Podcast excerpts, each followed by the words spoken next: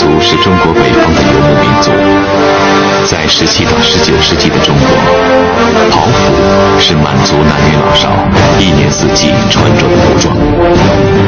这种服饰多采用左身，袍身一般都较为紧窄合体，以利于骑马或其他激烈活动。这种设计非常适合这个马背民族的生活习惯，同时。其中的袖子也设计的比较窄小，便于射箭活动。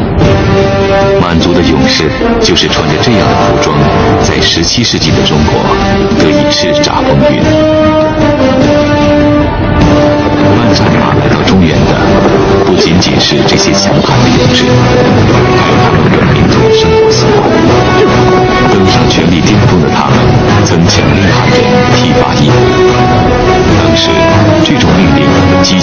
强烈的反抗。这种反对的浪潮不断的拍打着这个新生王国还不十分坚实的堤岸。于是，新王朝不得不采用更为缓和的政策。这个政策限定了剃发衣服的范围。嗯，汉人和这个满清政府做了相当大的反抗之后。那么清政府呢，就放宽了一些要求，其中呢，呃，这个有什么，这个出家的僧人他可以不从满族，呃，孩子可以不从满族，呃，这个上葬就是死的人可以不从满族，那么其中呢，还包括呃女性的呃穿着的这个风俗可以不从满族。这种较为宽松的政策，缓和了民族间的矛盾，同时也为汉族服饰的传承留下了一片天空。虽然男士服装呈现出了统一的特点，但是汉女与齐女在装扮上的取向，却慢慢的朝着不同的方向演化。汉女梳平髻，头戴黑绒布帽和遮眉勒，发型低矮而贴体。表现出低眉顺眼的含蓄气质，而其女则梳齐髻，因头发中插入架子，使之呈双脚扁平状，故又称架子头。这种假髻到咸丰以后更为夸张高耸，演变成为达拉翅，被汉人称作旗头。这个清朝的时候，因为男从女不从，所以女人的服装啊。满汉是分两色，满人穿满人的，汉人穿汉人。汉人基本上是穿两节衣，这是到清朝末年。虽然清朝末年是满汉有很多交流，但是总体上来讲，汉人是穿女子穿上面是衣服，下面是裙子，或者上面是衣服，下面是裤子。这样两截穿。中华民族的包容性，使得汉族和满族在此后三百多年的时间里，逐步走向了融合，而他们的服饰也不断开始相互借鉴。生活的安逸，使得旗装慢慢的变得宽身大袖，而汉装袄褂开始变得越来越长，类似于旗服。旗装也开始慢慢的吸收汉族独特的纹饰图案、刺绣工艺以及文化思想。中国传统服装的，它的性别的主要的一个方面，它不是靠服装的形的变化，而是靠装饰、面料，比如说有红的，上面刺绣些花朵、蝴蝶，你也看这是女装。啊绣几个这个雄性动物或者那些东西，颜色上暗一些，蓝的等等，灰的，这个是男装，所以它不是靠这个形的变化。到了清朝中期，齐女与汉女着装的界限已经不太明显。到了晚期，更是互借互用。同一时期的齐装和汉装表现出同样的实行做法和装饰手段。齐汉两个民族已由初期的对立，慢慢走向了相互融合。在这种民族融合的背景下，旗袍迎来了它绽放的第一个春天。旗装的金饰开始出现变化，有大金、偏大金、琵琶金等。这些右刃金饰的确立，是以右为上的传统思维观念决定的。其中的扣子变成了一个中国传统的符号。这种盘花扣是古老中国结的一种，是中国人对服装认识演变的缩影。我国在古代早期用长条的衣带束缚宽松的衣服，元明以后渐渐用盘扣来连接衣襟，用布条盘制成各种花样，成为盘花。花的题材多采选具有浓郁民族情趣和吉祥意义的图案。咱们这个旗袍上这个盘扣呢，它出来的东西是立体的东西，而且它还有一个造型。因为中国结，呃，它的这个工艺呢，就是比较固定的，等于不管大呀小啊，它基本上就是。但是这个手工盘扣呢，等于它就很多很多花样，而且它不是一色。盘扣的花式种类丰富，有模仿动植物的菊花扣、梅花扣、金鱼扣，盘结成文字的吉字扣、寿字扣、喜字扣等，也有几何图形的，如一字扣、波形扣、三角形扣等。盘花分列两边，有对称的，也有不对称的。盘花扣的作用在中国服饰的演化中逐渐改变，它不仅仅有连接衣襟的功能，更成为装饰服装的点睛之笔，生动地表现着中国服饰重意蕴、重内涵、重主题的装饰趣味。不仅如此，其中的用料也开始很讲究。对于当时富裕家庭的女性而言，这种服装就是一种华美的装饰品。旗袍用料一般都是比较高档的，呃，那个织锦缎面料、真丝面料。织锦缎面料就是比较挺阔呀。清代织物纹样多以写生手法为主，龙、狮、麒麟、凤凰、仙鹤等鸟兽，还有梅兰竹菊，以及八宝、八仙、福禄寿喜等，都是常见的图案。色彩鲜艳复杂，图案纤细繁缛。当时旗人衣袍大量使用花边，花边最初的作用是为了增加衣服的牢度，使衣服经久耐穿，所以大多安装在衣上容易损伤的部位，如领口、袖口、衣襟及下摆等部位。后来渐渐成为一种装饰品，装饰功能渐渐替代了实用功能。到了咸丰、同治年间，达到顶峰，有时整件衣服全用花边镶饰，几乎看不见原来的衣料。在这张发黄的老照片中，当年酷爱照相的慈禧，为后人留下了皇家旗袍的身影。这种旗袍把华丽的特点发挥到了极致，在繁复沉重的织绣和饰品下，主人的面容和体态似乎变成了衣服的陪衬。慈禧凝重的面容与身上华贵的旗袍形成强烈的对比。从她脸上的表情，后人无法得知，当时的她是否已经预见到若干年后那场轰轰烈烈的革命。辛亥革命这场深刻的变革，不仅把封建王朝变成中国永久的历史，更开启了新文化的浪潮。辛亥革命推翻了满清王朝，赶走了皇帝，剪了辫子。当时在呃京城里，好多满族人都不敢穿穿旗装，惶惶。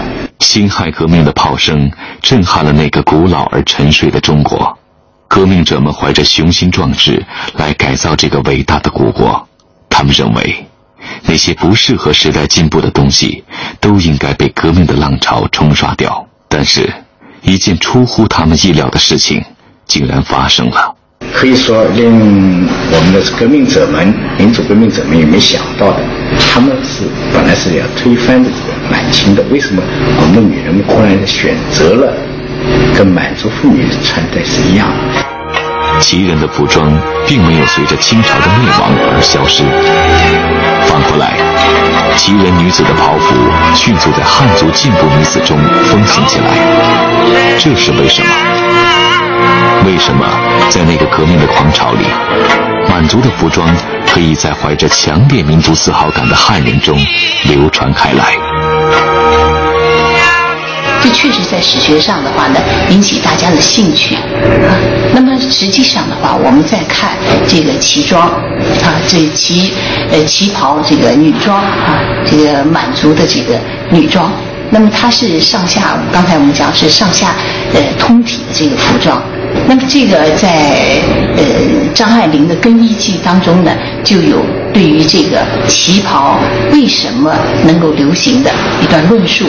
那么在她的看法呢，她说女性穿旗袍，我们关注点呢不是应不能放在这个呃民族的问题上去讨论，而是呢放在男女平等、性别平等这个上面去思考。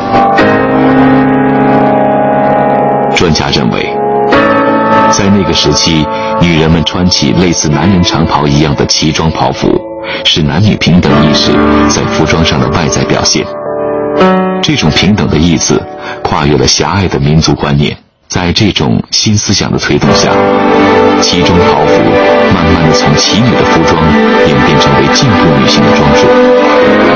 这种服装逐渐在广大民众中普及开来。社会的发展总是一个过程。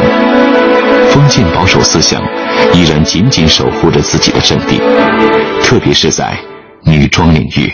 张爱玲用一个形容，呃，四个字来形容的，叫“严冷方正”。那么，还是从她的这个，呃，严冷。这个词呢，我们就可以听，可以感受到，还是受到这个封建礼教的这个束缚。它是非常端庄的，非常严肃的，非常庄重的，不能显体型的。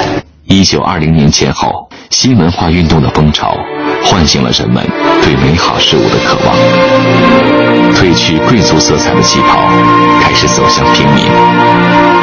旗袍的形式和用色也不再受规定，逐渐普及开来。年轻一代对新事物的追求也水涨船高，服饰仪容大为改观。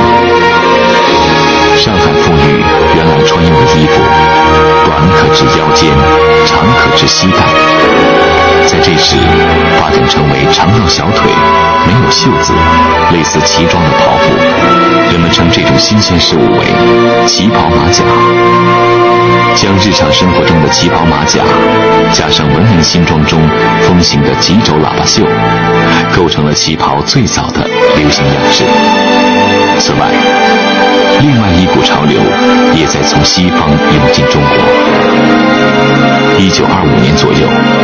接受西式教育的女学生开始更大胆地在旗袍和文明新装的基础上融入西方服装，特别是西式裙装的元素。新女性希望借此表现尊重人的新观念，她们用旗袍表达解放身体、表现身体的呼声，把旗袍视为中国女性追求男女平等的成果。不过，这次女性呼唤解放的心声，似乎并没有引起那些传统中国男人们的反感。旗袍在时代推动下，开始往自己灿烂的顶峰攀登。旗袍在动荡时代里，不仅保留了传统服装的特征，而且它还有一个完全中国味道的名字。同时，西方审美因素的加入，又迎合了新派人物对西方流行的偏好。一九二九年四月。为了迎接孙中山先生的灵柩从北平到南京安葬，民国政府公布了有关服装的条例，正式将旗袍定为国服。主流社会给予这种既传统又开放、既古典又现代的服装以极高的评价。早期《生活周刊》上曾有记载：一九三零年一月九日，上海大华饭店举行国货时装表演。道者千余人，有体格健美的男女穿着时装，缓步拥贯而出，男女西式服、女子长旗袍、晨服、晚服、婚礼服等九大类。此时各大报刊杂志开辟服装专栏，还有红极一时的日本牌时装美女画，都推动着旗袍作为时装的流行和发展。此时，中国的旗袍形式出现了京派旗袍和海派旗袍两种审美取向。政治中心南移以后，上海成为一个非常繁荣的一个文化中心。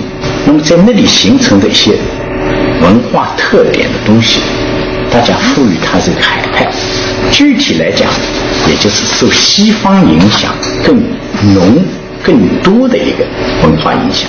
所以，我们称作海派的这种旗袍，肯定是更加大胆。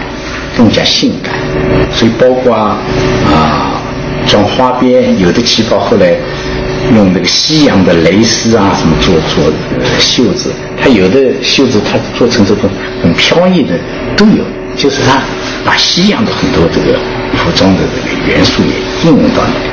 那么相对海派，北京的京派这个就相对比较保守一点，就是基本上是传统的。演变的幅度不是很大的。如果说京派旗袍如同大家闺秀，那么海派旗袍就是摩登女郎。京派古典而雅致，海派浪漫而风情。那时，欧美服饰的最新款式仅需三四个月就会流传到上海，而全国各地又以上海为楷模。三十年代的欧洲女性时装下摆很低，而腰线较高。长裙是此时的风尚，这股流行风也吹进了上海。当时的上海是上流社会名媛的乐园，是中国女性的潮流中心。女性热衷于打高尔夫、学习骑马，旗袍在她们这里变得紧身和高叉，更加注意对女性体态的表现。他们利用作者打茧，使旗袍变得更适于活动。此时的旗袍连袖削肩，收腰凸胸，高领开叉，下摆达到了最低点，而开叉直到臀部。中国女性的腿第一次展现于自然的天光云影之中。早期的旗袍简练而质朴，为旗袍的个性化留下了充足的空间。虽然看似大同小异，实际上有着丰富的局部变化。进入三十年代后。旗袍造型走向成熟，很难说是谁改良了旗袍。无数中国女人让它走向完美。各类中国女性可以根据自己的喜好做种种变化。海派旗袍更是与国际流行女装几乎同步。中国的旗袍艺术发展到了顶峰。高峰的状态呢，可以讲是到了呃三四十年代。嗯，那么也就是就是解放之前吧。呃，可以讲是中国女性啊，呃，最主要的衣服就是旗袍了。那么上至上流社会，下至呃纺纱厂的女工、学校里的女学生，只是在布料和加工的精良程度上的差别，所有的女性都穿上旗袍。这是我们中国旗袍史上的一个嗯最辉煌的时期，达到了这个极致，达到了顶峰。那么旗袍的样式啊，旗袍的这个用料也非常非常丰富，哎，同时呢，它也随着这个社会地位的不同，它也相应有这个穿着的一些呃规矩和这个符号化的这个可以可供大家识别的一些内容。阔太太用锦缎丝绒缝制旗袍，小家碧玉则穿着棉麻质的旗袍，高低档面料共存。到三十年代。旗袍已经成为中国女性主要的服装，中国旗袍的艺术发展到了顶峰。它以简练的线条、完美的造型折服了国内民众，旗袍步入了黄金时代。但是，战争的硝烟从天而降，再次遮盖了旗袍的光芒。时代的改变，使得旗袍已经不再像三十年代那样拥有衣襟扫地的奢靡，长度缩短至小腿中部，甚至高到膝盖处。夏季则多倾向于取消袖子，降低领口，省去了种种繁琐的装饰后，旗袍变得更此时兴起的国货运动，使旗袍在面料上也颇具特色。厂家竞相生产人造丝、人造羊毛，以代替丝域羊毛，与舶来品相抗衡。土布也成为旗袍常见的用料。四十年代中期的旗袍，改良了两种西式配件：垫肩与拉链，把传统的盘香钮、直角钮换成拉链，成为当时的时尚之一。旗袍的领子也做了工艺结构上的改进，做成可以拆卸的领衬，挺刮而易于拆洗。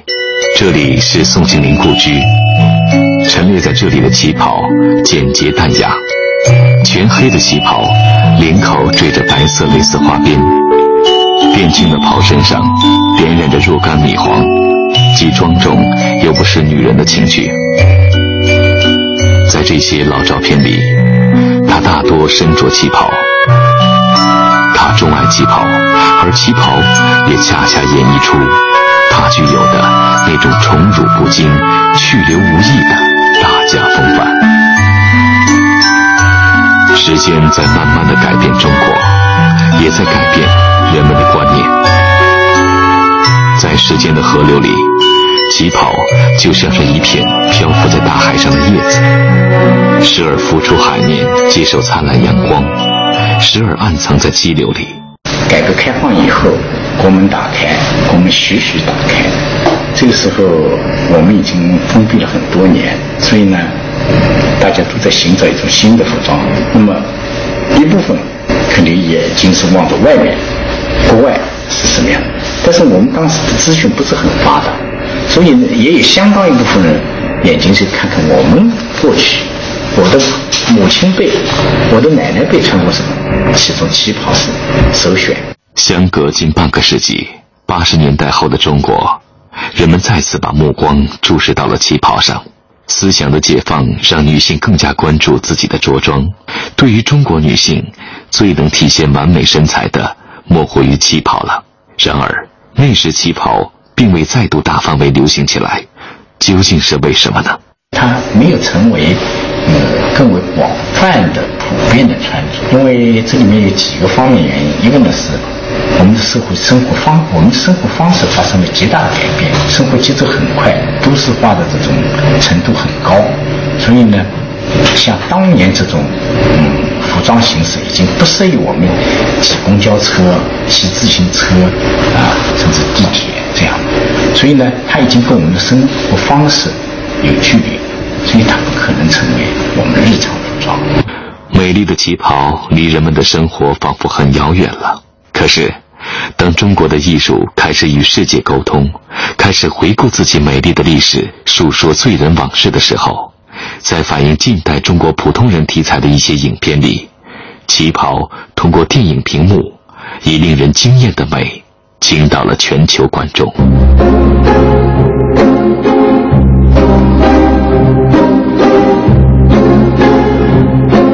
人们在影视作品中追寻旗袍的踪迹。看着那穿着旗袍的影像，便可以闻到一股岁月的味道，流年的暗香淡淡飘来。旗袍带着东方女性古典的韵致，郁郁害羞的矜持，风姿绰约，韵味无穷。旗袍的紧贴与东方女人柔美玲珑的曲线浑然一体，相得益彰。在 T 型台上，旗袍成为时尚的宠儿；在国际舞台上，旗袍再一次成为中国女性展现自我风采的最佳选择。旗袍经过了一百年的风云变幻，终于在二十一世纪里回归，重新散发出耀眼的光芒。